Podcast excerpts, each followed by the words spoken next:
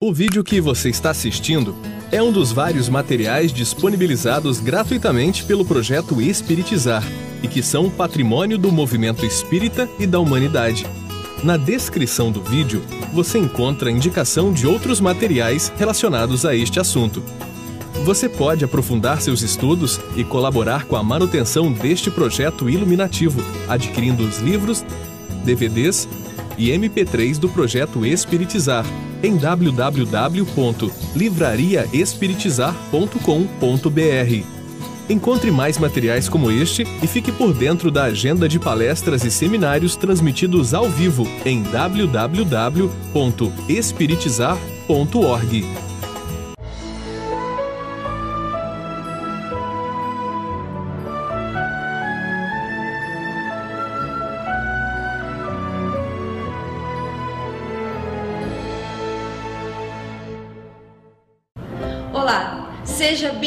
ao programa Espiritizar. Estamos estudando sobre a mediunidade e na videoaula de hoje nós veremos os benefícios da reunião mediúnica, o que é ser um médium e o que é a mediunidade. Vamos ver?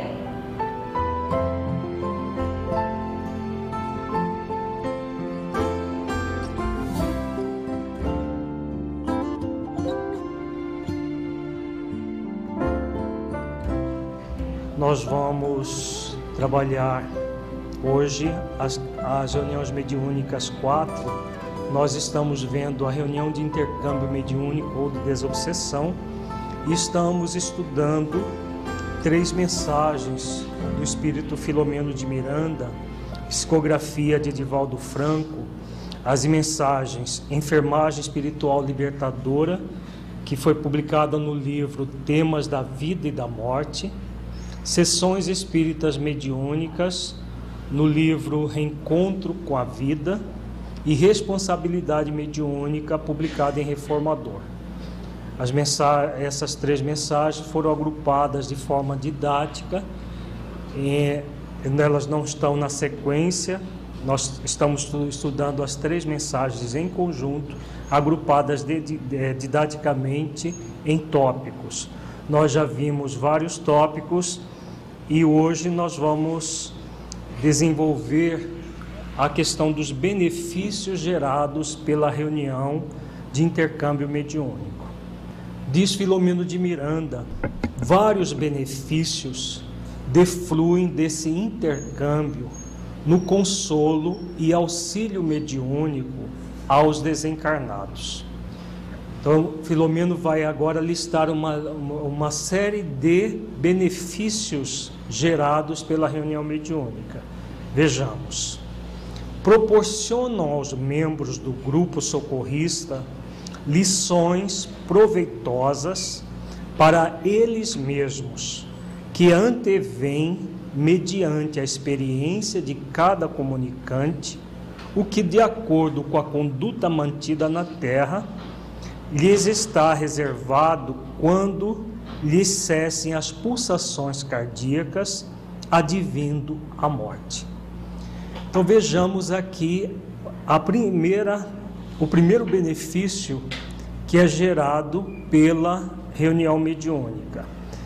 Diz Filomeno: proporciona aos membros do grupo socorristas lições proveitosas para eles mesmos que antevém, mediante experiência de cada comunicante, o que, de acordo com a conduta mantida na terra, lhes está reservado quando lhes cessem as pulsações cardíacas, advindo a morte. Então, o que acontece em cada comunicação mediúnica? O que acontece quando um espírito vem e traz a sua revolta, a sua dor, a sua incompreensão a respeito da vida, seja lá qual for o teor da comunicação, um aprendizado. Né? Exatamente. Então, o aprendizado de um caminho que nós não devemos seguir. Porque, como diz Filomeno, cada um que vem mostra para nós o resultado de uma conduta mantida no corpo físico. Então, aqueles que se mantêm no corpo físico, num processo de materialismo quanto mais, o que vai acontecer com eles quando desencarnarem? Vão permanecer nesse movimento. Aqueles que cultivam ódio por pelo simples ódio, ao desencarnar, vão permanecer com o mesmo sentimento. Aqueles que eram chamados bom vivants, que viviam para o sensualismo, para, como se diz, aproveitar a vida, o que vai acontecer com eles? Vão para uma dimensão espiritual em estado de profundo sofrimento. Muitas vezes desencarnam e permanecem ligados ao corpo, passando pela putrefação do próprio corpo. Então, todos eles vão, em algum momento, muitas vezes podem ser trazidos para uma reunião mediúnica. E ao tra serem trazidos, o que vai acontecer? Eles estão falando é, de uma forma indireta para nós, aquilo que pode acontecer conosco, se agirmos da mesma forma que eles agiram quando estavam no corpo. Porque os benfeitores, eles dizem que nós vamos ter a morte de acordo com a, o que tivemos durante a vida. Se a nossa vida foi cercada de espiritualização, na morte nós vamos ter uma, vi, uma, uma, uma vida após a morte espiritualizada. Se ela foi sensualista, a mesma coisa. Então, esse primeira, a, o primeiro benefício que Filomeno coloca é muito significativo para nós. A mediunidade, ela deve ser terapêutica, primeiro para quem? para todos os participantes do grupo dos encarnados. Os benfeitores espirituais, eles já, já é, administram bem as, própria, as próprias emoções. Os espíritos comunicantes, eles vão ser trazidos para minorar as suas dores. Agora, o principal objetivo da reunião mediúnica, inclusive isso o Dr. Bezerra de Menezes diz no livro Dramas da Obsessão, o principal objetivo é para que os médios e, e os demais participantes do grupo, o grupo de apoio, todos aprendam a valorizar a própria vida, que busquem um sentido para a vida. Essa é a primeira ah, o primeiro benefício. Tudo mais é consequência disso. A ação de caridade, o esforço de doação, tudo é consequência desse aprendizado. Então, não é à toa que Filomeno coloca aqui como primeiro benefício da reunião mediúnica. Essa, essas lições que os espíritos nos passam de como eles chegam na dimensão espiritual que nos convida a mudar, se caso nós não estejamos condizentes com a, esse equilíbrio maior. Nós nos lembramos, porque muitas vezes as pessoas podem dizer assim: ah, mas é, é muito extremo a, o sofrimento dos espíritos e tal. Nós estamos bem além dessa realidade. Os que pensam assim, na verdade, estão muito pretensiosos. Nós lhes lembramos, certa vez, da comunicação no nosso grupo mediúnico de uma trabalhadora do movimento espírita, já de muitos anos de trabalho. E ela se comunicou dois anos e pouco após a sua desencarnação. desencarnou de câncer, num estado de muito sofrimento. E muita gente pensa, ah, desencarnou de câncer com muito sofrimento, já vai se entrar no mundo espiritual praticamente livre dos problemas. Lê do engano. Por quê? Nós vamos ter a morte de acordo com a, como tivemos a vida, a vida no corpo. Então, o que essa, essa companheira nos passou no depoimento dela? Depois de ser atendida, ela, ela foi atendida, nem sabia que tinha desencarnado dois anos depois que havia desencarnado. Era uma trabalhadora espírita atuante, não era uma, uma pessoa qualquer, não. Tinha conhecimento grande da doutrina era trabalhadora atuante, dois anos e poucos depois não sabia que tinha desencarnado. Depois, algum tempo depois, ela voltou e deu o depoimento dela e explicou por que, que ela é, tinha passado por tudo aquilo. Ela ficou no estado de hibernação é, durante todo esse período em pesadelos constantes. Porque ela acreditava, ela falou isso no depoimento que ela deu posteriormente, que ela, ela acreditava que os benfeitores iriam recebê-la com todo o amor, com toda a compaixão e levá-la já para uma colônia espiritual assim que ela desencarnasse. E aí nós nos perguntamos: os benfeitores não nos recebem com amor e compaixão? Sempre nos receberão mas eles nunca poderão fazer aquilo que é da nossa alçada, daquilo que é do nosso, é, é, de nós mesmos realizar. E aí ela explicou o que, que aconteceu, porque durante a encarnação ela praticamente fugia dela mesma o tempo todo.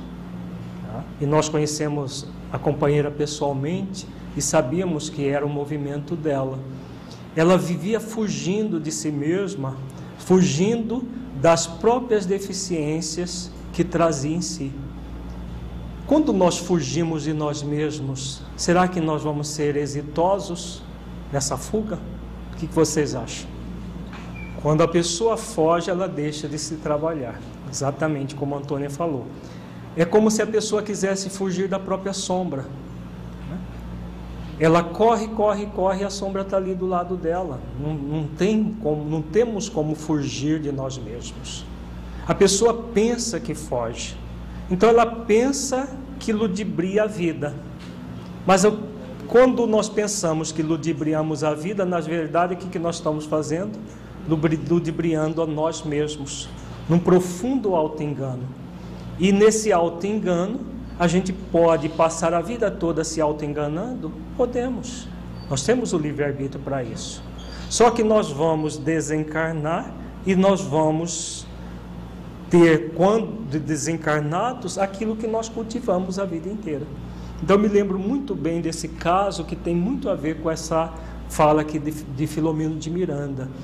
Todo e qualquer depoimento de um espírito, seja lá qual for, a categoria desse espírito é um exemplo para que nós possamos refletir e utilizar do, da, da reflexão que o Espírito nos trouxe na nossa vida, para que amanhã não sejamos mais um numa reunião mediúnica solicitando amparo, socorro, compaixão melhor compreensão da lei de causa e efeito no fluxo-refluxo dos acontecimentos. Então, exatamente é uma consequência do, do anterior. Se nós refletirmos sempre em cada comunicação, nós vamos compreender de uma forma muito prática, muito segura, a lei de causa e efeito. Por quê? O sofrimento vai ser sempre efeito de uma causa anterior. De acordo com aquilo que nós vivemos, nós vamos ter o efeito daquilo que vivemos. Então, quando um espírito vem e fala, por exemplo, que ele desencarnou e ele, se, e ele não foi um suicida, mas ele sente toda a decomposição do seu corpo, como recentemente nós tivemos um caso no, na nossa reunião mediúnica, que esse, é, esse espírito nós estamos lembrando agora desencarnou também de câncer, uma doença e que ele apodreceu em vida já. Segundo ele, a, a, ao ter a doença e, e praticamente era uma, uma doença com, com a ferida cancer, cancerígena, exalava muito mau cheiro, deu, deu a impressão que a, a, foi um câncer de garganta. O que aconteceu? Ele praticamente foi abandonado, ainda em, é, em vida, pelos próprios familiares e desencarnou numa situação de muita penúria. Agora, o que, que o fez se manter ligado ao corpo, a, a toda a dificuldade? O extremo ódio que ele passou a sentir, que ele, que ele cultivou dos próprios familiares durante a doença e depois de desencarnado, um desejo de vingança, um ódio muito grande dos próprios familiares. Então, mostrando que sempre nós vamos ter o resultado, efeito da causa. Se a pessoa odeia, é, está ressentida, ela vai terminar por se aprisionar nesse estado. Então, causa e efeito. Então, é um, um, um dos exemplos que nos, no, no, nós estamos recordando aqui, mostrando exatamente aquilo que nós aprendemos teoricamente nos livros, ali de forma viva para nós. Olha, veja o que você está fazendo da sua vida, porque amanhã poderá ser você nessa mesma condição aqui que eu estou. É o que o Espírito fala sem palavras. Exercício da fraternidade, aprendendo os encarnados a conviver com as dores de quem nem sempre é visto a fim de mais facilmente auxiliar-se na diminuição dos sofrimentos de todos aqueles que os cercam e são vistos. Então vejamos que agora que Filomeno está falando do outro. Os dois primeiros benefícios diz respeito aos encarnados, ao próprio grupo. Porque nós só poderemos atender a necessidade do outro se nós atendermos a nossa própria necessidade. Então, se nós realmente refletirmos e sobre a, a, reunião mediúnica, o significado da reunião mediúnica na nossa vida, aí nós estaremos nesse movimento de autotransformação aptos a exercitar a fraternidade de fato, para não cair na presunção daqueles que acreditam que estão ali apenas para doar e não para receber. Porque muita gente ainda tem essa, essa presunção. Não, eu estou num trabalho de doação. É de doação, sim. A partir da recepção dos exemplos daqueles que vêm e nos dão as suas histórias de vida para que nós possamos refletir. E aí sim, a pessoa quando ela traz os ensinamentos que os espíritos passam sem palavras para as suas vidas, quando nós fazemos isso, o que ocorre? Nós aí nos enchemos realmente de amor, de compaixão, para efetivamente doar aos espíritos, sem nenhuma pretensão de modificá-los, mas de doar o nosso apoio, a nossa compreensão, a nossa compaixão para eles.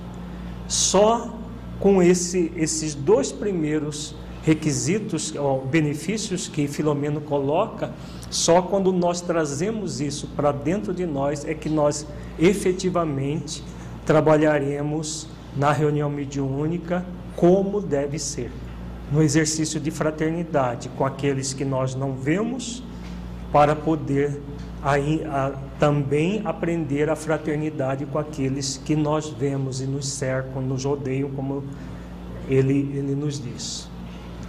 Vejamos o item D. Porque o perispírito possui os mesmos órgãos que o corpo físico, quando ocorre o fenômeno da psicofonia, duas ocorrências se dão. Primeira, durante o acoplamento perispiritual, os desencarnados ajustam a sua organização à do médium e volve ao contato com aqueles que lhes não registravam a presença, não os ouviam, não os viam. Nessa fase, podem dar expansão aos sentimentos que os atormentavam, aliviando-se e com o atendimento esclarecedor que recebem, modifica-se-lhes o estado íntimo. Então vejamos aqui nesse processo, né, nessa busca da fraternidade, nós vamos entrar no movimento de doação.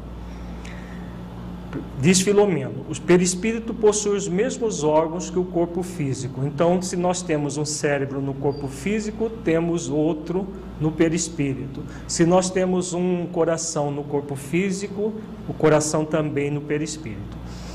E por que que os espíritos desencarnados nessa situação apresentam muitas doenças?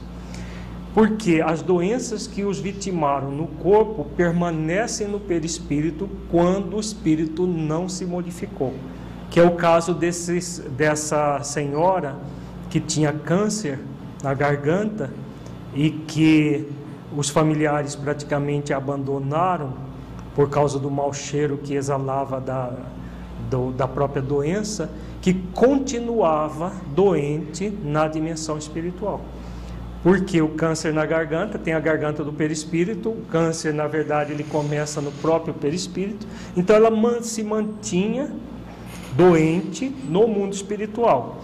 E aí, quando vem ele vem a comunicação, o que acontece? Há uma, há uma acoplagem do perispírito do desencarnado com o perispírito do encarnado, e aquele espírito que não era visto, não era ouvido, e que muitas vezes entrava numa confusão muito grande, porque num caso desse, por exemplo, o espírito, ele é, muitas vezes ele tem a ilusão de que continua encarnado.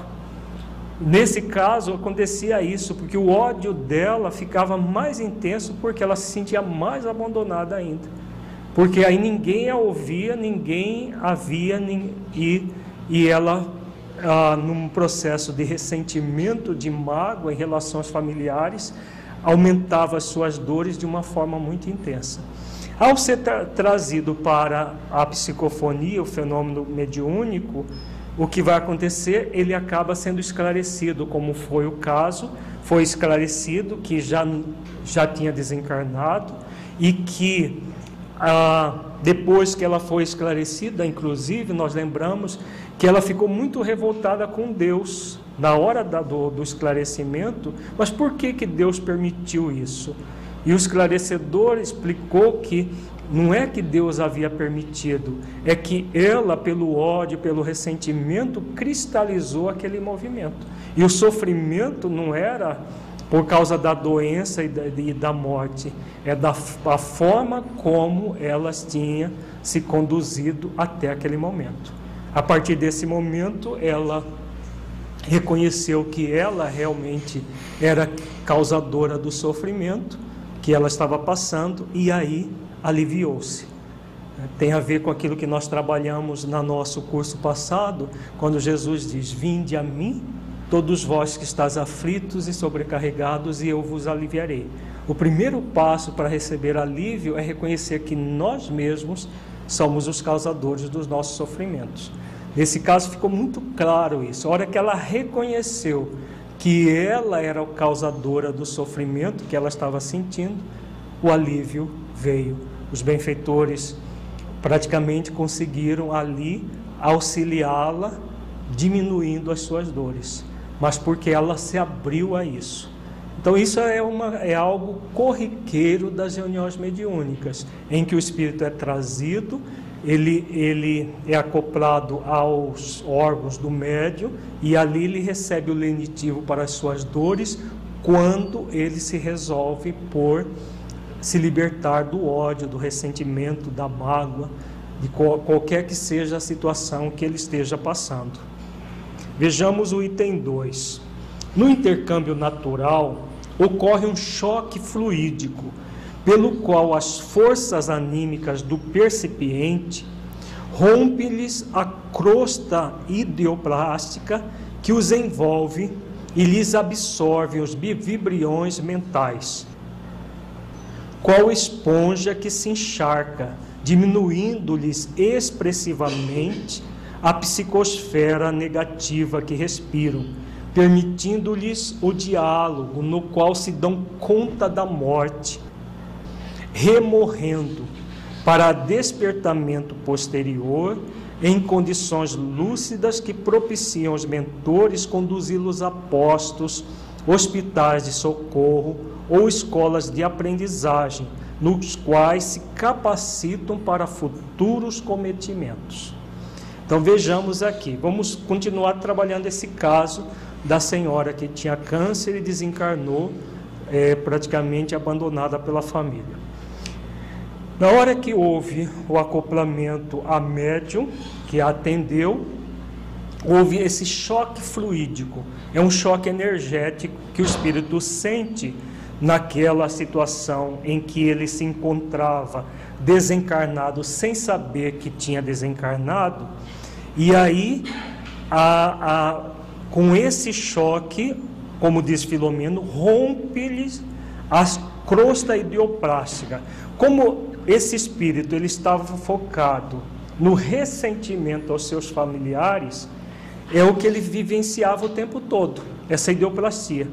Então ele pensava nos familiares com muito ódio, com muita raiva, ficava fixado ali, inclusive vivendo na casa dos familiares, sem saber que tinha desencarnado já, e é, gerando todo um processo mental, como ele diz aqui, esses vibriões mentais que são exalados no ambiente. E aí o que acontece com o espírito? Mesmo que ele não queira fazer o mal, no nesse caso queria, porque ele queria se vingar dos, dos familiares. Ele acaba fazendo o mal, mesmo que ele não queira, porque essa, essa, essas vibrações mentais, esses vibriões mentais que Filomeno fala aqui, ele acaba sendo exalado no ambiente. E aí ele diz: qual esponja que se encharca? Então, quando ele é acoplado ao médio, o médio absorve parte desses vibriões, que vai fazer com que haja uma diminuição da psicosfera negativa que ele respira. Como ele fica nessa monoideia, ao se acoplar ao médio, o médio capta parte desses vibriões e o espírito, ele praticamente, como diz Filomeno, lhe remorre. O que é esse remorrer que Filomeno fala aqui? Ele toma consciência da sua morte, exatamente isso. Como quando ele o corpo morreu, ele não tomou consciência, ele permanece acreditando que ele está encarnado, só naquele momento que ele toma consciência que ele já está desencarnado e que ele poderia estar numa condição melhor e que não está pela sua rebeldia, aí o que acontece? Ele remorre. Né? Ele tem aquele choque, poxa, já morri, e por que, que eu estou assim? Abrindo-se para a possibilidade do atendimento à sua necessidade. Tá? Como diz Filomeno, para despertamento posterior, em condições lúcidas que propiciam os mentores conduzi-los a postos, hospitais de socorro ou escolas de aprendizagem. No caso dessa senhora que está, estava com câncer, ela foi levada para um hospital no mundo espiritual para todo um tratamento do câncer no perispírito. Então, isso tudo acontece em, em, corriqueiramente nas reuniões mediúnicas sérias, em que muitos espíritos no, em sofrimento, é, outros causando também sofrimento, como era esse caso, ela estava em sofrimento e causando sofrimento de outras pessoas pela própria presença dela nessas condições eles são atendidos e beneficia o espírito que está na situação infeliz e todos os demais também. Item E. Tornam-se factíveis cirurgias perispirituais enquanto ocorre a psicofonia ou os processos socorristas mais específicos, que visam beneficiar os agrilhoados as reminiscências carnais, por eles vitalizadas com a mente viciada e com as quais constroem os infortúnios que os ferem. Nós já falamos é, sobre a questão da cirurgia, aqui Filomeno repete esse conceito. Essas cirurgias no perispírito são feitas durante a própria comunicação mediúnica. Quando o médium ele doa aquele fluido e ele doa os seus fluidos animalizados para o espírito e ao mesmo tempo ele se encharca dos fluidos deletérios do espírito desencarnado. Nesse momento propicia que os benfeitores espirituais façam cirurgias no perispírito, recompondo órgãos perispirituais, fazendo todo um trabalho, às vezes de retirada de chips de computador que foram colocadas na mente dos espíritos, é, uma série de é, procedimentos cirúrgicos podem ser feitos. Nesse caso da senhora com câncer, já houve uma, um, como se fosse uma, uma, uma cirurgia preliminar de tratamento dela em relação aos fluidos grosseiros que ela levou para a, o mundo espiritual por ter desencarnado naquela condição de revolta, de ressentimento. E aí propiciou já uma cirurgia perispiritual no momento da comunicação mediúnica. Por isso que Filomeno de Miranda, nós estudamos na, na, nossa, no nosso encontro passado, ele fala que a sala mediúnica deve ser vista como um verdadeiro centro cirúrgico, porque ela é realmente o um centro cirúrgico, na dimensão espiritual, mas é. O AFO pergunta sobre a questão dos chips, né? Como que eles são usados no mundo espiritual.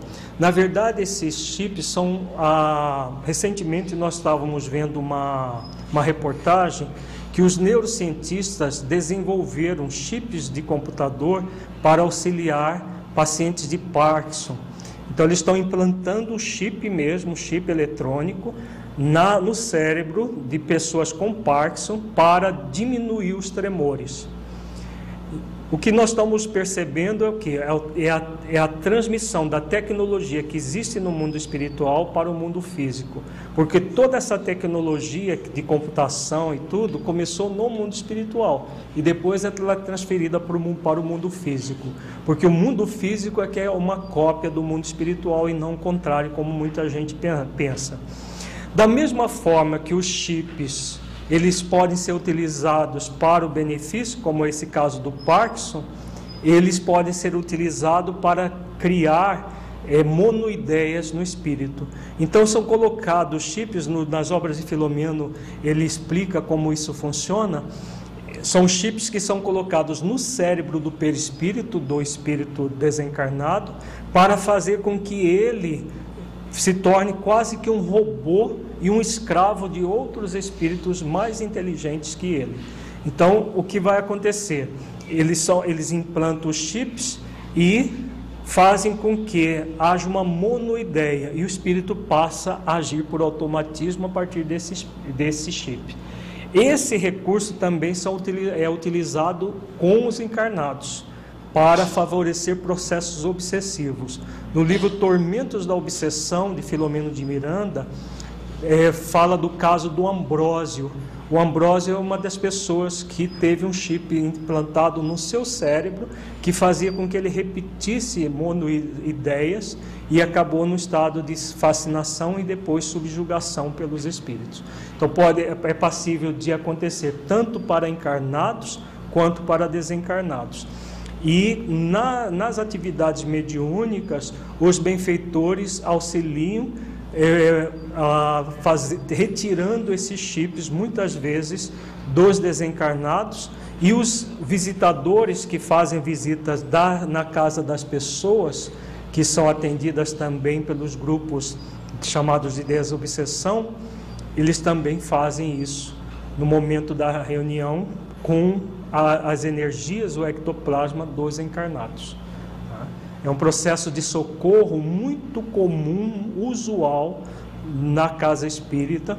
Inclusive no livro é, Trilhas de Libertação, o doutor Carneiro de Campos fala que durante a reunião pública Durante os estudos sistematizados, quando as pessoas estão prestando atenção no conteúdo que está sendo ministrado, essas cirurgias mediúnicas, essas cirurgias perispirituais mediúnicas, porque eles usam do ectoplasma de, do, dos próprios encarnados, são feitas sem ninguém ficar sabendo, de uma forma muito é sutil, só que só fazem com as pessoas que estão prestando atenção, não aquelas que estão simplesmente pensando na, vi, no, na novela que está perdendo só para esperar o passe antes de, de, é, de, tomar o seu passe, como muitos fazem, né? Certa vez numa casa espírita, nós estávamos sentados no fundo do, do salão, aí vimos duas, duas é, senhoras conversando e estavam numa maior tititi. Aí uma falou para a outra, mas esse, esse lugar aqui é muito chato, por que, que você vem aqui? A outra, ah, eu vim aqui só para tomar passe, fica quieta. é, é claro que nesse caso aí não vai, não vai haver cirurgia nenhuma, porque a pessoa estava ali num processo utilitarista, como se as coisas fossem automáticas e não algo que profundo de prestar atenção, de refletir, porque não tinha cantoria, não tinha bate-palma, não tinha nada disso, para outra estava muito chato. Né? E muitos se comportam assim. Então, essas cirurgias acontecem em várias oportunidades e as pessoas não ficam sabendo. Elas existem. Os médios não ficam sabendo, ou se fica sabendo, é assim, ampação, o que mais detalhes do que aconteceu, bem diferente daquelas cirurgias espetaculares de cortes e que as pessoas é, são manipuladas de várias formas em que os médios se tornam extremamente no, é, notáveis e aí correndo riscos sérios de fascinação, como a, a maioria dos casos ocorre. É, porque quanto mais se chama atenção das pessoas para as chamadas curas, entre aspas, de fora para dentro, mais os médios entram num processo que muitas vezes não é muito feliz. Sim, ela é implantado no perispírito e acaba gerando problemas neurológicos, tá? doenças, e, mas principalmente alienação mental, que vai a, a, acontecer. Vejamos item F. Homens e espíritos se exercitam na caridade anônima, já que não se dão conta de a quem ajudam ou de quem lhes chega o auxílio. Então, esse é outro é, benefício muito é, importante da reunião mediúnica, em que tanto os encarnados quanto os desencarnados estão ah, doando e recebendo sem saber quem está os auxiliando e quem nós estamos ajudando. Salvo algum outro caso que a gente fica sabendo quem estamos ajudando, como esse caso que nós citamos da companheira do movimento espírita. Esse nós ficamos sabendo quem era a pessoa, porque ela se declarou, ela falou o nome, inclusive, mas são poucos os casos. Na maioria das vezes, ah, nós não sabemos quem é que estamos socorrendo e nem eles claro, sabe quem nós somos.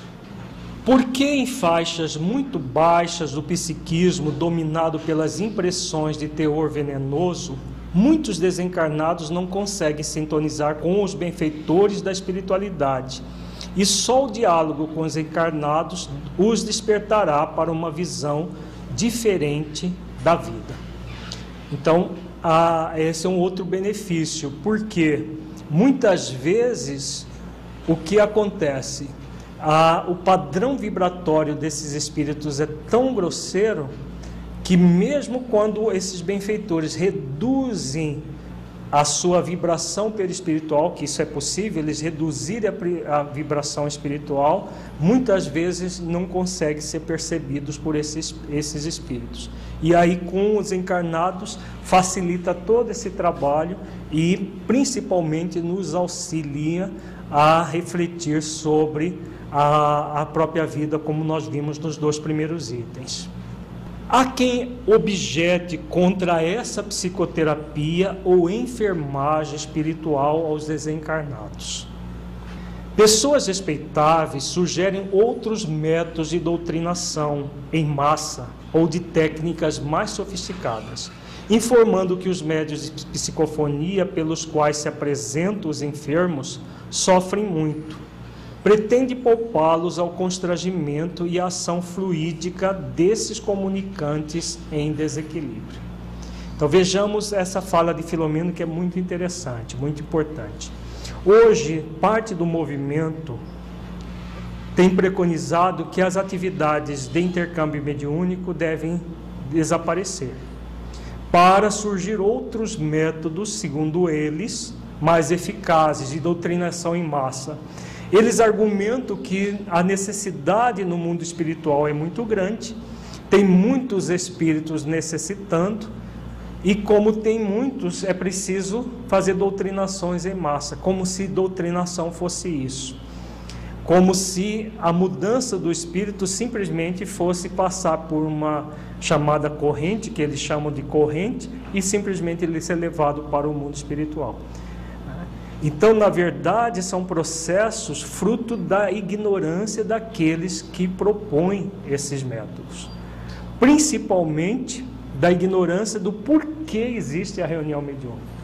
Como nós vimos, o principal, os dois principais objetivos são aqueles dois primeiros. É que nós, na própria reunião mediúnica, nós aprendamos com os exemplos dos espíritos desencarnados. Então, nesses métodos não há doutrinação, não há esclarecimento, não há psicoterapia dos desencarnados, como Filomeno de Miranda fala. E se não há, nós não vamos aprender, não vamos nem saber o que está acontecendo com eles. E será que realmente ah, é, só passar por um, uma, uma situação X vai transformar espíritos que às vezes estão há séculos num processo de ódio, de ressentimento? Então, como diz Filomeno, é, essas pessoas que que criam esses métodos são respeitáveis, porém nós não, é, não se coaduna essas práticas com aquilo que é preconizado em O Livro dos Médios e em outras obras subsidiárias sérias que nós temos acerca da mediunidade. Como ele diz aqui, é para poupar o médium. Mas poupar o médium por quê?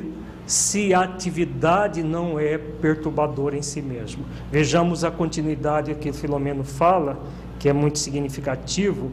Ele diz que a mediunidade é, entretanto, um instrumento de serviço que, à luz da doutrina espírita, se transforma em mecanismo de promoção e dignificação moral espiritual do próprio medianeiro. Então vejamos, qual é o grande objetivo da mediunidade? é um serviço à luz da doutrina espírita que se transforma num mecanismo de promoção e dignificação moral espiritual do medianeiro. O principal objetivo da mediunidade é a transformação moral do medianeiro, porque é aquela que é, é o grupo de médios e mais o grupo de apoio, todos os envolvidos na reunião, são convidados a um trabalho de autotransformação moral e espiritual. Com essa autotransformação, nós servimos, ajudamos e somos ajudados.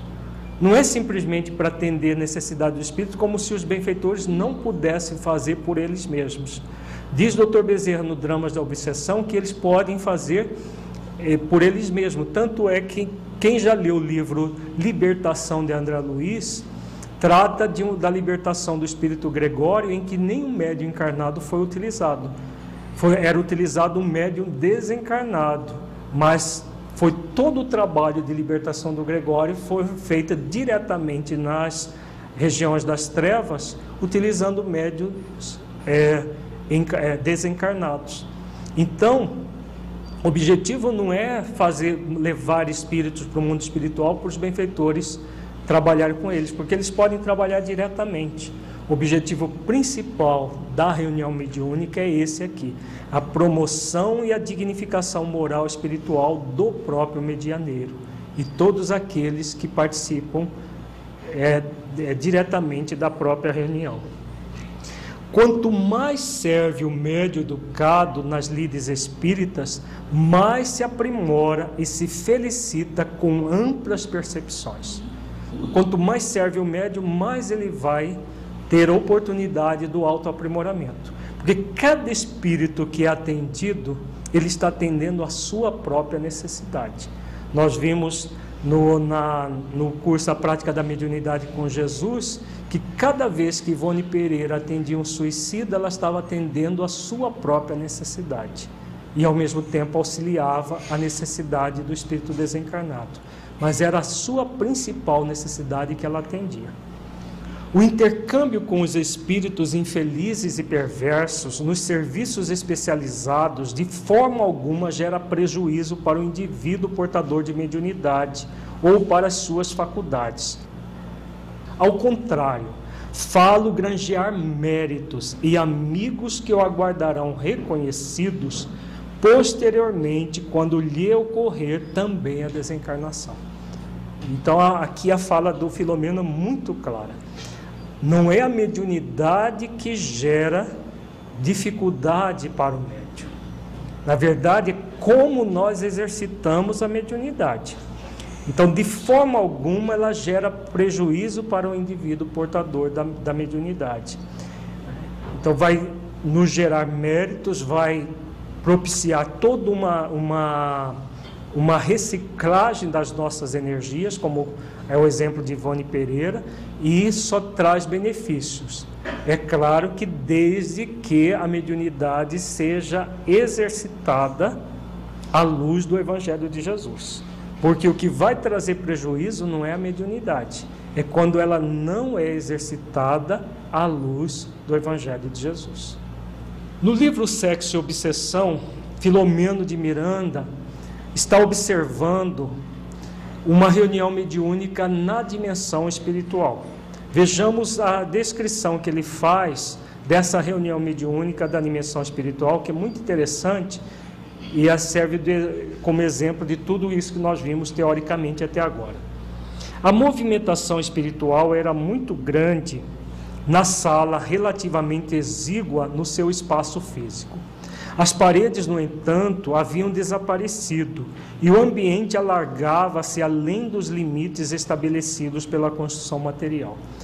Vários relatos das, de atividades mediúnicas, o passe de várias, mesmo de salões de centro espírita, acontece isso. Na dimensão espiritual, o espaço é muito maior.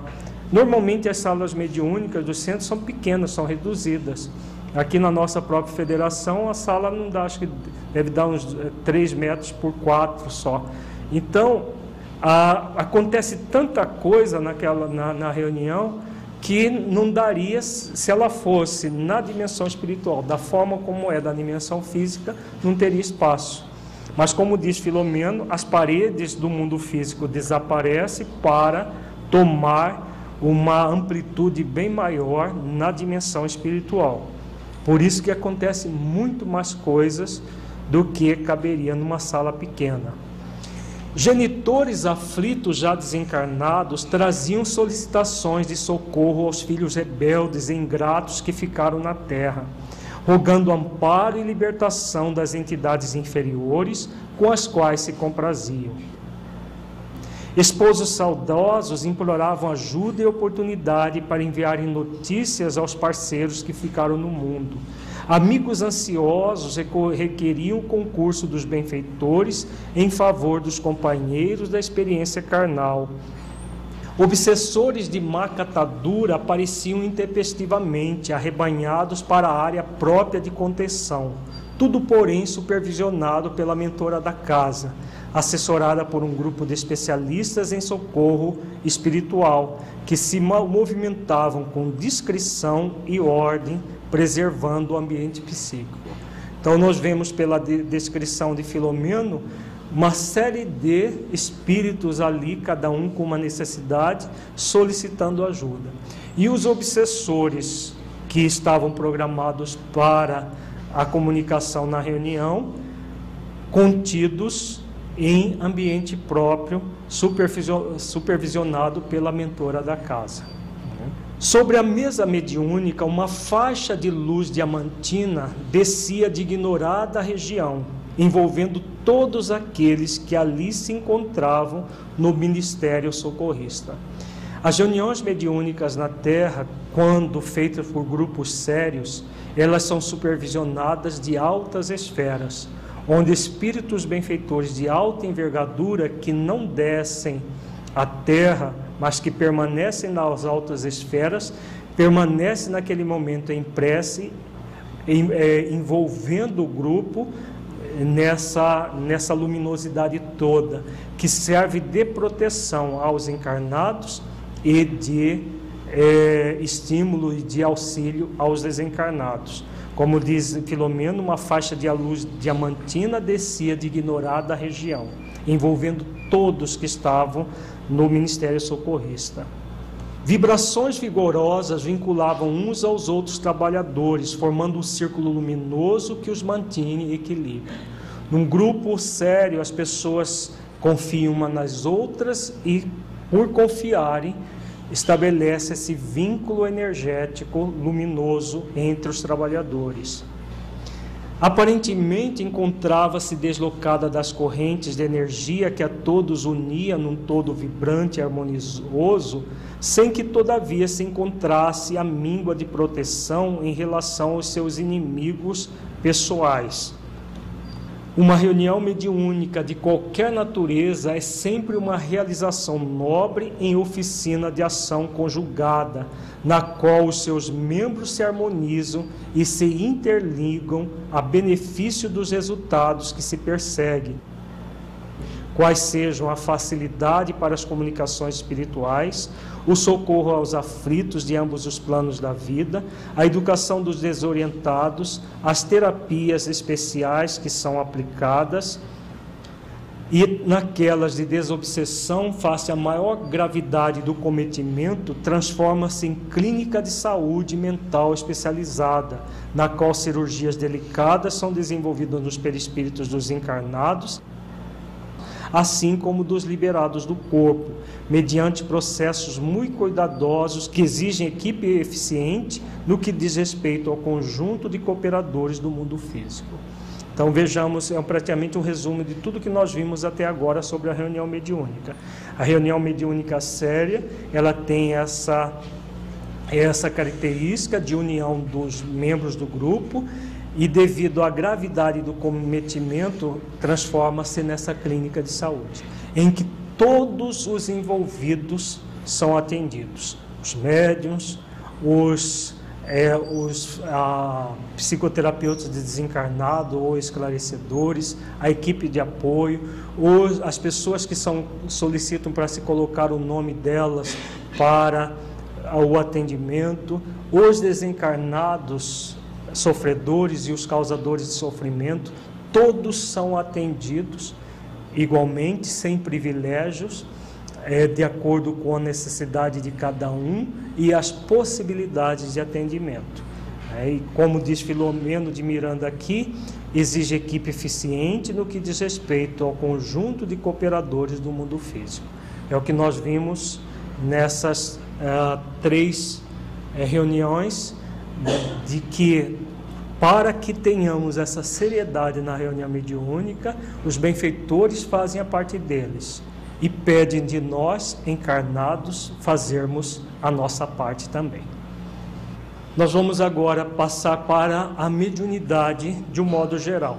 Nós vimos até agora as reuniões mediúnicas e a, a, nas próximas aulas nós vamos, é, a partir de hoje, trabalhar a, a mediunidade responsável e os vários tipos de mediunidade. Nós vamos ver psicografia, psicofonia, incorporação, as diferenças entre uma, uma faculdade e outra, todos os detalhes das várias atividades mediúnicas. Inicialmente, vamos refletir sobre o que é ser médium. Em O Livro dos Médiuns, de Allan Kardec, item 159, Kardec diz: todo aquele que sente num grau qualquer a influência dos espíritos é por esse fato médium. Essa faculdade é inerente ao homem, não constitui, portanto, um privilégio exclusivo. Por isso mesmo, raras são as pessoas que dela não possuam alguns rudimentos. Todos nós somos espíritos encarnados. Como nós somos espíritos encarnados, nós vamos sentir em maior ou menor grau os espíritos desencarnados e as vibrações de outros espíritos encarnados. Então, quando Kardec diz que todos nós é, temos, mesmo que seja em rudimento, a faculdade mediúnica, é porque todos nós somos espíritos. Então, não existe nenhuma pessoa que não tenha minimamente uma sensibilidade. O que vai variar nessa questão da sensibilidade é o grau de consciência dela, que alguns têm consciência e outros nem se dão conta que estão tendo uma percepção mediúnica. Muitas vezes a pessoa entra no ambiente e se sente mal. Por que, que ela se sente mal? Num ambiente que às vezes ela está tá entrando pela primeira vez. Esse mal-estar nada mais é do que uma sensibilidade mediúnica das energias dos fluidos reinantes naquele ambiente. Então a pessoa capta as energias, tanto do mundo físico quanto da dimensão espiritual, que estão presentes naquele ambiente. Então, essa é a mediunidade que Kardec chama de mediunidade sensitiva, que todos nós, todo ser humano tem. Tá? Agora, não quer dizer que a pessoa, porque sinta isso, seja médio do ponto de vista mais estrito do termo. Então, médio do ponto de vista amplo, todos nós somos. Do ponto de vista estrito, já é uma não é uma minoria da humanidade que tem a, a faculdade mediúnica mais ostensiva. É por causa dessa mediunidade ampla que os nossos anjos de guarda, eles nos influenciam em nossas vidas, sim. É, é por, porque todos nós temos a percepção espiritual. Os anjos de guarda tentam de todas as formas nos auxiliar. E também, ampliando um pouco a sua pergunta, também o outro lado acontece. Ao mesmo tempo que temos os anjos de guarda e os espíritos protetores familiares tentando nos auxiliar, nós vamos ter outros tentando nos prejudicar e que vão utilizar da sensibilidade que nós temos em maior ou menor intensidade. Então, o que é, é aquilo que nós estamos vendo. A mediunidade ela é sempre uma faculdade neutra. A direção que nós vamos dar para uma situação de benefício ou de malefício vai depender sempre da nossa escolha, do nosso livre-arbítrio, em que nós utilizamos o nosso livre-arbítrio para eh, realmente escolher né, a influência do anjo de guarda ou a influência do espírito menos feliz. Pode, pois, dizer-se que todos são mais ou menos médiums. Todavia, usualmente assim só se qualificam aqueles em quem a faculdade mediúnica se mostra bem caracterizada e se traduz por efeitos patentes de certa intensidade, o que então depende de uma organização mais ou menos sensitiva. Então vejamos que Kardec coloca no sentido amplo, todos somos mais ou menos médios. No sentido mais estrito, a faculdade ela é caracterizada é, é, por efeitos mais patentes em uma parte da população, não todos, que vai ser mais ou menos sensitiva a isso. É de notar-se, além disso, que essa faculdade não se revela da mesma maneira em todos. Geralmente, os médios têm uma aptidão especial para os fenômenos desta ou daquela ordem donde resulta que forma tantas variedades quantas são as espécies de manifestações. Não existe nenhum médium igual a outro, assim como não existe nenhuma faculdade igual a outra. Dois médiuns de psicofonia consciente, por exemplo, vão ser médiuns diferentes. Dois médiuns psicógrafos semimecânicos, por exemplo, vão ser médios psicógrafos diferentes. Não há nenhuma pessoa igual a outra e, portanto, não há nenhuma mediunidade igual a outra. Elas podem se assemelhar, mas não se igualar. Isso nós vamos ver principalmente na faculdade da evidência, isso vai ficar muito patente, as diferenças mediúnicas. Mas isso nós vamos trabalhar mais futuramente quando vir, vermos a, a evidência. Vejamos agora a mediunidade. Nós vamos estudar um, um artigo de Allan Kardec na Revista Espírita de fevereiro de 1859. É um artigo que Kardec trata da mediunidade de uma forma muito significativa. Vejamos que 1859 é antes da publicação de O Livro dos Médios.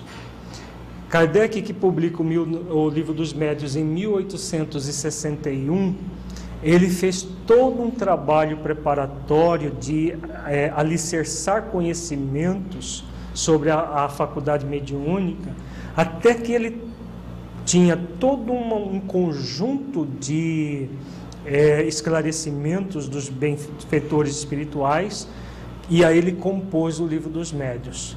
Então, a revista espírita serviu de laboratório para que ele amadurecesse o seu pensamento e escrevesse posteriormente o livro dos médios.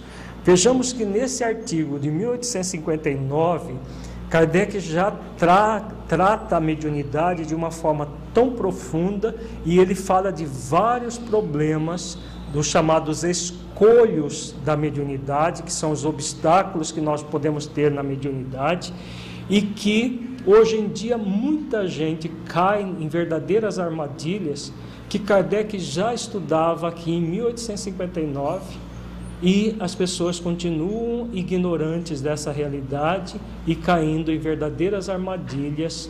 E por quê? Porque não conhece a teoria e muito menos se conhece, não exercita essa teoria na própria vida. Então vejamos o texto. A mediunidade é uma faculdade multiforme que apresenta uma variedade infinita de matizes em seus meios, em seus efeitos. Embora essa faculdade não seja um privilégio exclusivo, é certo que encontra refratários, pelo menos no sentido que se lhe atribui. Também é certo que não se trata de uma faculdade que não apresenta escolhos aos que a possuem, que pode alterar-se, perder-se mesmo e frequentemente ser uma fonte de graves desilusões. Então vejamos Kardec apresentando a mediunidade como uma faculdade multiforme, como nós já vimos, e colocando que a faculdade ela existe Agora, como toda e qualquer faculdade de um ser humano, poderá apresentar obstáculos. Como ele diz, pode alterar-se, perder-se mesmo e frequentemente ser fonte de graves desilusões. Quando é que a mediunidade vai ser fonte de graves desilusões? Quando nós não a utilizamos à luz do Evangelho de Jesus. Quando nós não a utilizamos para o bem, para o amor, para realmente a doação incondicional que deve haver na mediunidade. É, Rafael faz uma pergunta: se a faculdade é algo orgânico, como que se dá essa perda? Na verdade, não é bem uma perda da mediunidade, mas uma perda da expressão mediúnica. Como a mediunidade depende dos espíritos, porque médio significa intermediário entre o mundo físico e o mundo espiritual, sem os espíritos não há mediunidade. Então, o que, que se perde de fato? A presença dos espíritos benfeitores. Porque eles só se ligam, isso tá, está muito claro no livro dos médiuns, para aqueles que querem seriedade, aqueles que querem servir a mediunidade com Jesus. Aqueles que não querem servir com a mediunidade com Jesus, eles abandonam. Então, se eles abandonam, a mediunidade vai ficar suspensa. Agora, podem aparecer outros espíritos que substituam os anteriores? Pode. Vai depender do médium se afinizar com esses espíritos e aí eles são substituídos. A mediunidade permanece a mesma, só que não utilizada a, a serviço do Evangelho de Jesus. Tá? Em alguns casos, pode haver a suspensão é, parcial ou a suspensão temporária, como um, os benfeitores falam, Allan Kardec, como um meio de testar até o próprio médio a sua perseverança, o seu esforço no bem. Mas o que nós temos percebido ao longo desses anos que temos trabalhado no movimento espírita, que o que acontece quase sempre é a substituição dos espíritos benfeitores por outros espíritos que inclusive tomam o nome dos anteriores. Então o que, que vai acontecer de fato é a suspensão da mediunidade terapêutica com Jesus, para que o médium, utilizando o seu livre-arbítrio, enverede por caminhos que ele não deveria enveredar, mas acaba enveredando. No, no, livro Tormentos da Obsessão tem vários casos de médios que fizeram isso. A mediunidade que eles tinham não desapareceu de todo. O que desapareceu foi a produtividade mediúnica a serviço do bem. E aí acabou a mediunidade deixa de ser mediunidade nesse caso, se nós formos falar do, no sentido estrito, para ser, para ser um processo de obsessão. A obsessão que é mediunidade torturada, mediunidade desequilibrada. Então, como ela é uma faculdade orgânica, essa faculdade orgânica não tem como ser retirada. O perispírito não tem como ser é, é retirado a, a, a, a capacidade mediúnica. Agora, a mediunidade em si vai ser substituída por um processo de obsessão, que normalmente os médios que não praticam a vigilância e a oração, a prática da mediunidade com Jesus acabam é, é, incorrendo nessa, nessa direção. É. Como a mediunidade ela está radicada, é uma faculdade do espírito, como você disse, e radicada no corpo físico e no próprio perispírito, ela não tem como a faculdade de ver, por exemplo, se a gente usar o mal os nossos olhos, nós não vamos ficar cegos porque estamos usando mal os nossos olhos. Né? Se nós estamos usando, por exemplo, o nosso ouvido mal, nós não vamos ficar surdo por causa disso.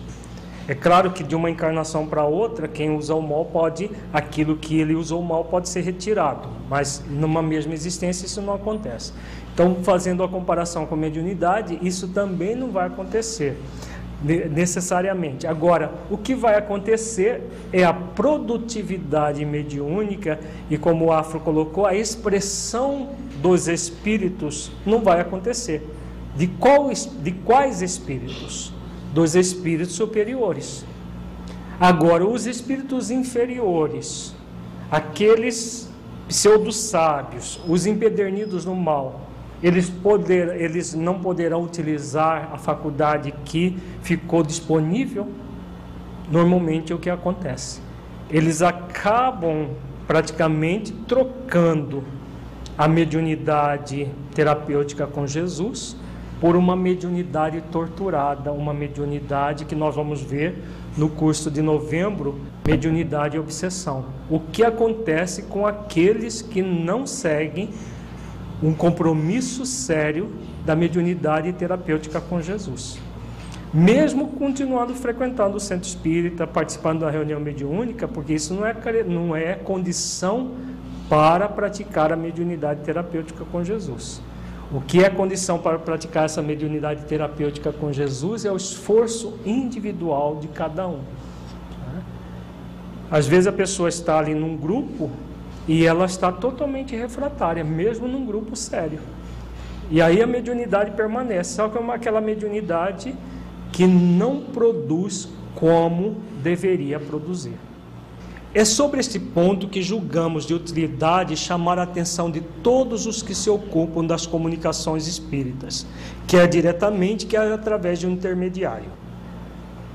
Dizemos através de um intermediário porque importa também aos que se servem de médios poder apreciar o valor e a confiança que merece suas comunicações.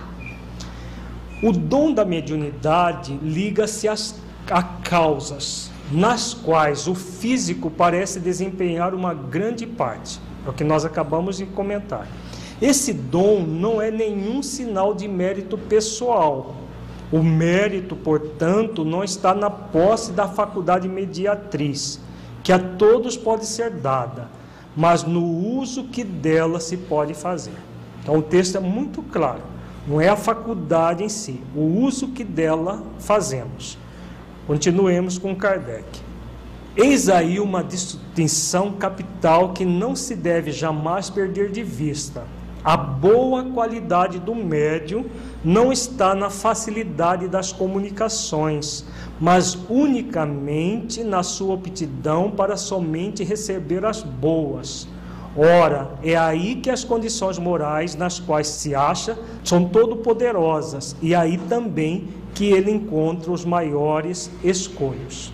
Então vejamos, na época de Kardec, o que, que era o, o critério de uma boa comunicação?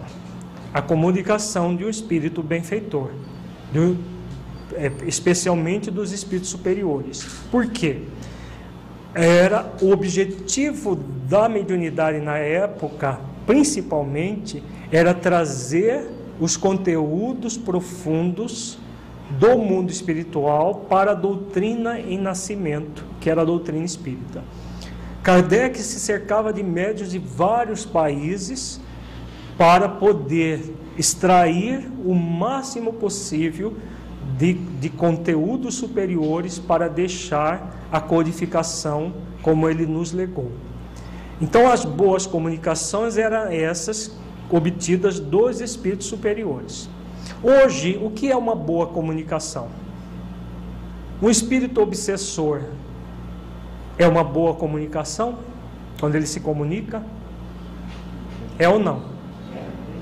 É quando é supervisionada pelos espíritos superiores que organizam e orientam uma reunião.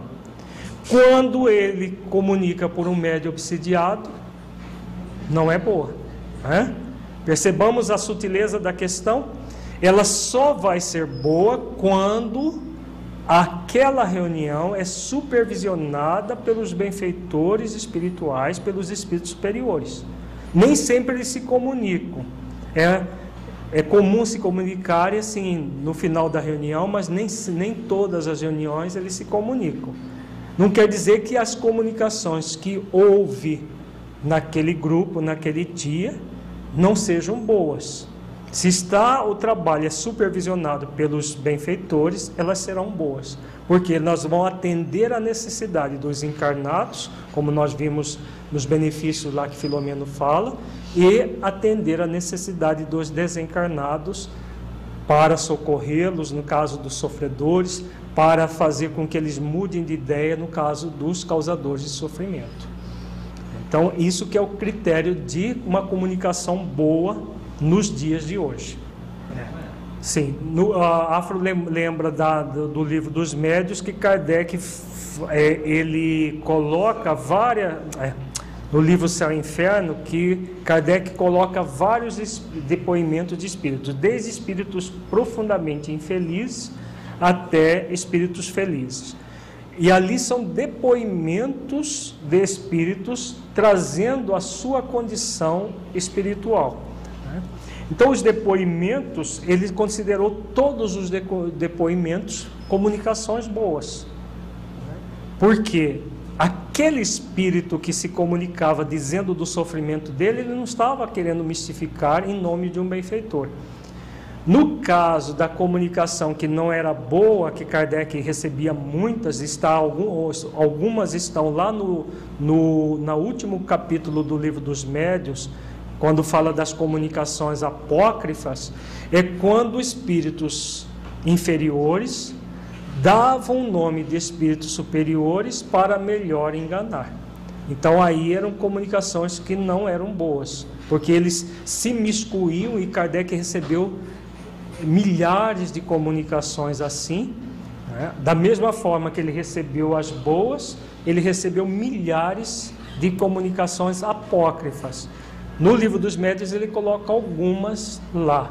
No céu e inferno, ele não coloca as comunicações apócrifas, ele coloca as comunicações sérias, instrutivas de espíritos inferiores e de espíritos superiores. De espíritos felizes, de espíritos suicidas, de espíritos ainda empedernidos no mal. Elas são instrutivas por quê? Porque nos, da mesma forma que as comunicações psicofônicas de hoje, um espírito suicida, quando ele dá o depoimento dele, ele está nos ensinando como não agir. Um espírito é, empedernido do mal, quando vem dar o depoimento dele, tem vários desses lá no livro dos médios, eles estão ensinando indiretamente como nós devemos agir. Só que na época de Kardec, com raríssimas exceções, eram todas psicográficas. Tá, é, é claro que isso porque não tinha aparelho para gravação, porque existiam as psicofonias mas elas se perdiam porque não tinha como anotar rapidamente aquilo que os espíritos falavam. Hoje, com os, o, os instrumentos de gravação, nós podemos gravar as psicofônicas e termos as psicográficas e as psicofônicas, boas e não boas, para nós refletirmos.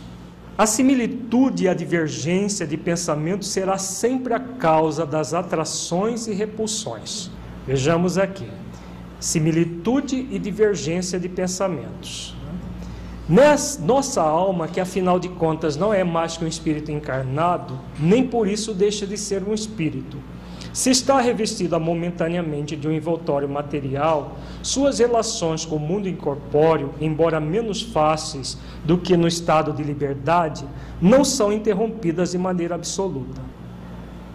O pensamento é o laço que nos une aos espíritos, e pelo pensamento atraímos os que simpatizam com nossas ideias e pendores. Então, nós vamos ter a similitude ou divergência de pensamentos e vamos atrair ou repelir uns e outros.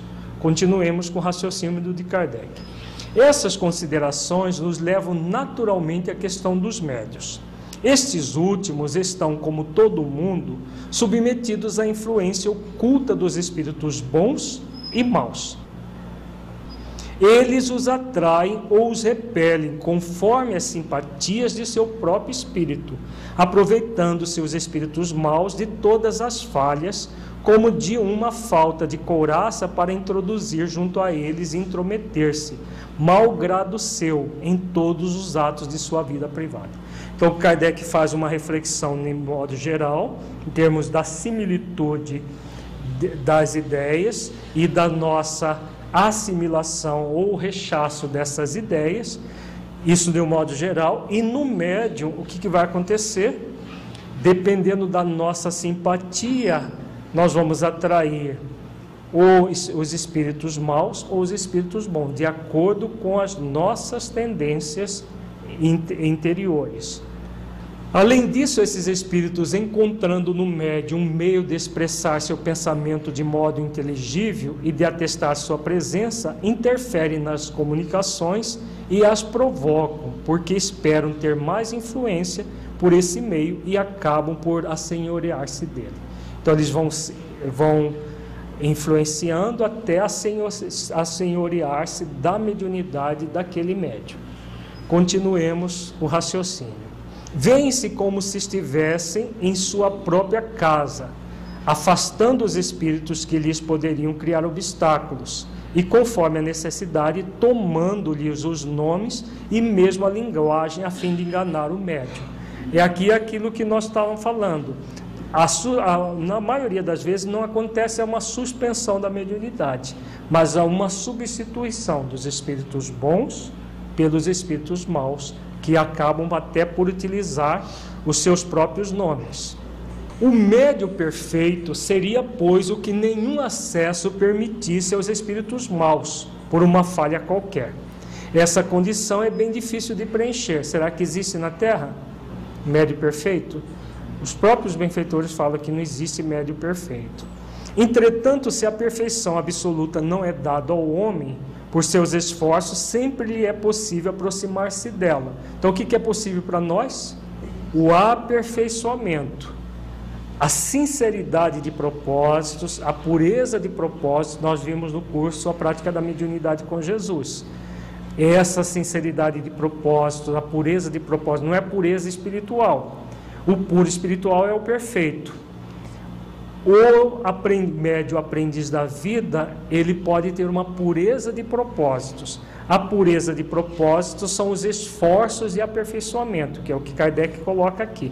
Então, esses esforços de aperfeiçoamento nos aproxima cada vez mais dos benfeitores espirituais. E os espíritos levam em conta, sobretudo, os esforços, a vontade e a perseverança. Então, vejamos aqui essas condições: esforços, vontade e perseverança. Isso que vai nos ligar esse, essas virtudes que vão nos ligar aos espíritos superiores. Além dos defeitos de seu próprio espírito, pode dar-lhes guarida por outras causas, das quais a principal é a fraqueza de caráter e uma confiança excessiva na invariável superioridade dos espíritos que com ele se comunicam. Essa confiança cega liga-se a uma causa que a seguir explicaremos. Se não quisermos ser vítimas de espíritos levianos, é preciso saber julgá-los. Para isso, dispomos de um critério infalível: o bom senso e a razão. Então, vejamos aqui: esse texto, esse parágrafo é muito importante. O que, que acaba fazendo com que ah, os médios, de um modo geral, se liguem aos espíritos pseudo-sábios, espíritos empedernidos no mal, que querem a destruição, às vezes até do próprio movimento espírita. A fraqueza de caráter e a confiança excessiva na invariável superioridade dos espíritos que com eles se comunicam. O que está embutido aqui? Que sentimento? Presunção, orgulho e presunção. Eles presumem que sempre vai se comunicar com eles espíritos superiores. E aí, essa presunção, esse orgulho faz com que o médium abula de si mesmo o bom senso e a razão. E aí, se ele não usa do bom senso e a razão para quê? Para observar o texto e o contexto da comunicação. Porque muitas vezes no texto da comunicação os, os espíritos são muito ardilosos e no primeiro momento eles não se declaram diretamente. Mas muitas vezes o contexto pelo qual a comunicação surgiu dá para a gente perceber que existe alguma coisa errada naquele contexto. Mais para frente nós vamos ver essa questão do texto e do contexto. Eis uma recomendação que incessantemente nos fazem os espíritos bons. Deus, dizem eles, não vos deu raciocínio sem propósito, servir-vos dele para saber o que estás fazendo. Os espíritos maus temem o exame e dizem: aceitar nossas palavras e não as julgueis. Se tivesse consciência de estar com a verdade, não temeriam a luz. Nenhum espírito benfeitor vai ficar zangado conosco se nós começarmos a refletir sobre as suas comunicações e achar esquisito um ponto ou outro. Aí o espírito benfeitor, eu não vou ficar de mal desse, desse aí, porque ele está está julgando, está tá desconfiando de mim. Jamais um benfeitor vai fazer isso. Agora, um pseudo-sábio, como ele não quer se deixar perceber, ele fala para o médium: Olha, como que você duvida de mim? Não pode. E aí ele ganha campo nesse processo. A ciência espírita exige uma grande experiência que, como em todas as ciências filosóficas ou não, só é adquirida por um estudo assíduo longo e perseverante, e por meio de numerosas observações.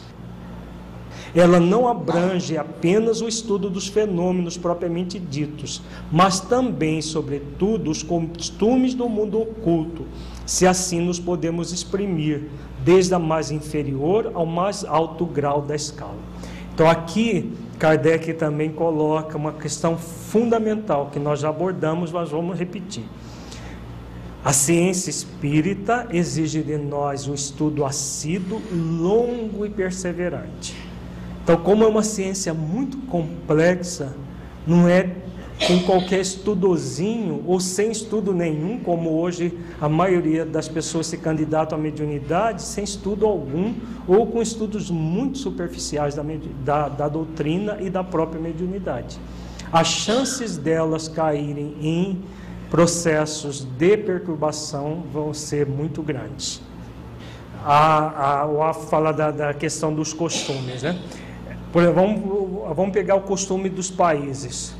Se a gente sai daqui do, do, do, Brasil e vamos para um país do Oriente, que nunca ouvimos falar, os costumes são completamente diferentes. Isso entre nós encarnados, que nós podemos pegar um, um, um livro de geografia, estudar, podemos buscar informações na internet e conseguir muitas informações daquele país Agora, as informações do mundo espiritual, onde que nós, nós as encontramos? E como funciona? Principalmente nas obras básicas e nas subsidiárias idôneas. E pouca gente busca essas informações antes de se aventurar para entrar nesse mundo. É claro que as chances de terem problemas vão ser muito grandes. Seria muita presunção julgar-se suficientemente esclarecido e passar a mestre depois de alguns ensaios. Tal pretensão não partiria de um homem sério, pois quem quer que lance um golpe de vista indagador sobre esses estranhos mistérios, vê desdobrar-se diante de si um horizonte tão vasto que uma multidão de anos não bastaria para o abranger, e pensar que certas pessoas querem fazê-los em alguns dias. Então, novamente, Kardec aqui volta sendo incisivo. Muita gente quer conhecer toda essa a dimensão espiritual em alguns dias. Não passa de alguns ensaios, pura pretensão que os lançará em situações muito difíceis. De todas as imperfeições morais, a que oferece maior vulnerabilidade aos espíritos imperfeitos é o orgulho. Para os médios, o orgulho é um escolho tanto mais perigoso quanto menos o confessa. Então, tudo isso que nós estamos vendo da, da presunção, de achar que vai entrar na dimensão espiritual incólume, tudo vem do orgulho. Do orgulho da presunção em acreditar que, que é, basta se colocar disponível e que tudo mais vai ser conduzido pelos benfeitores espirituais. Então, Kardec coloca muito claro isso e cabe a nós tomarmos consciência de que a mediunidade não é um brinquedo. Uma reunião mediúnica é algo muito sério e que nós devemos fazer sempre exercício de humildade para nos colocarmos no nosso lugar, né? como seres dispostos a ajudar, mas que precisam muito ser ajudados pelos benfeitores espirituais para poder ajudar. Para concluir, vamos refletir essa última fala. Muitas vezes o orgulho se desenvolve no médio à medida que cresce a sua faculdade. Ela lhe dá importância. Então, essa questão que Kardec coloca aqui é de vital importância. Muitas vezes o médio até começa bem, mas a faculdade dele vai se, melhor, vai se ampliando e aí ele se acha, porque a faculdade foi ampliando esquecendo que sem os espíritos superiores ele não é nada. E aí vai ampliando cada vez mais o seu orgulho à medida que cresce a faculdade e muitas vezes enveredando por caminhos equivocados. É o que tem acontecido com muitos médiuns no nosso movimento espírita hoje. Eles começam bem, de repente, na metade do caminho, desanda quando começa a adquirir notoriedade, inclusive no livro Tormentos da Obsessão, tem o caso do Edmundo, que nós estudamos no livro, no, no seminário Obsessão em Movimento Espírita, está no, no livro Compilação, que nós Fizemos de Filomeno de Miranda Obsessão em Movimento Espírita. É um médio que tá, começou muito bem e quando começou a ganhar notoriedade, ele começou a se achar e entrar no estado de fascinação. Então, a mediunidade é algo muito sério que nós devemos tomar consciência de que para mantê-la séria é necessário esforço, dedicação, vigilância e muita oração para não cair na tentação de acreditar que nós somos autossuficientes e que os benfeitores estarão sempre à nossa disposição porque nós temos a mediunidade e essa mediunidade nunca vai sofrer alterações. Se nós pensarmos assim, vamos ser candidatos sérios a perturbações, a mediunidade torturada, a processo de fascinações que culminarão cedo ou tarde em fascinações. Muito obrigada pela sua presença. Auxilie na divulgação das atividades realizadas pelo projeto Espiritizar. Divulgue www.espiritizar.org. Até o nosso próximo encontro.